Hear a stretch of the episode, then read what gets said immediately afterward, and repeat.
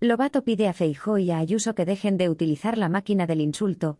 El secretario general del PSOE de Madrid, Juan Lobato, ha criticado que solo se escuchen del presidente del PP, Alberto Núñez Feijó, y de la presidenta regional, Isabel Díaz Ayuso, ataques a España y al gobierno, emplazando a sendos dirigentes populares a dejar de utilizar la máquina del insulto.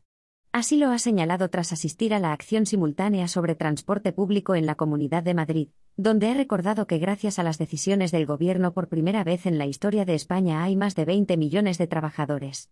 De ellos, ha dicho, la mitad de los nuevos empleos son indefinidos frente al 10% de los que eran antes. Frente a esto, de Feijó y Ayuso solo escuchamos críticas, y ataques a España y el gobierno no puede ser y no tiene ningún sentido, ha criticado. Yo me hincho todos los días a hablar bien de Madrid. ¿Qué tiene que pasar para que hablen bien de España? ¿Qué más necesitan?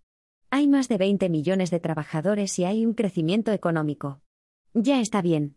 Que dejen de utilizar la máquina del insulto, y de esparcir bulos y se centren en la vida de las personas, ha censurado.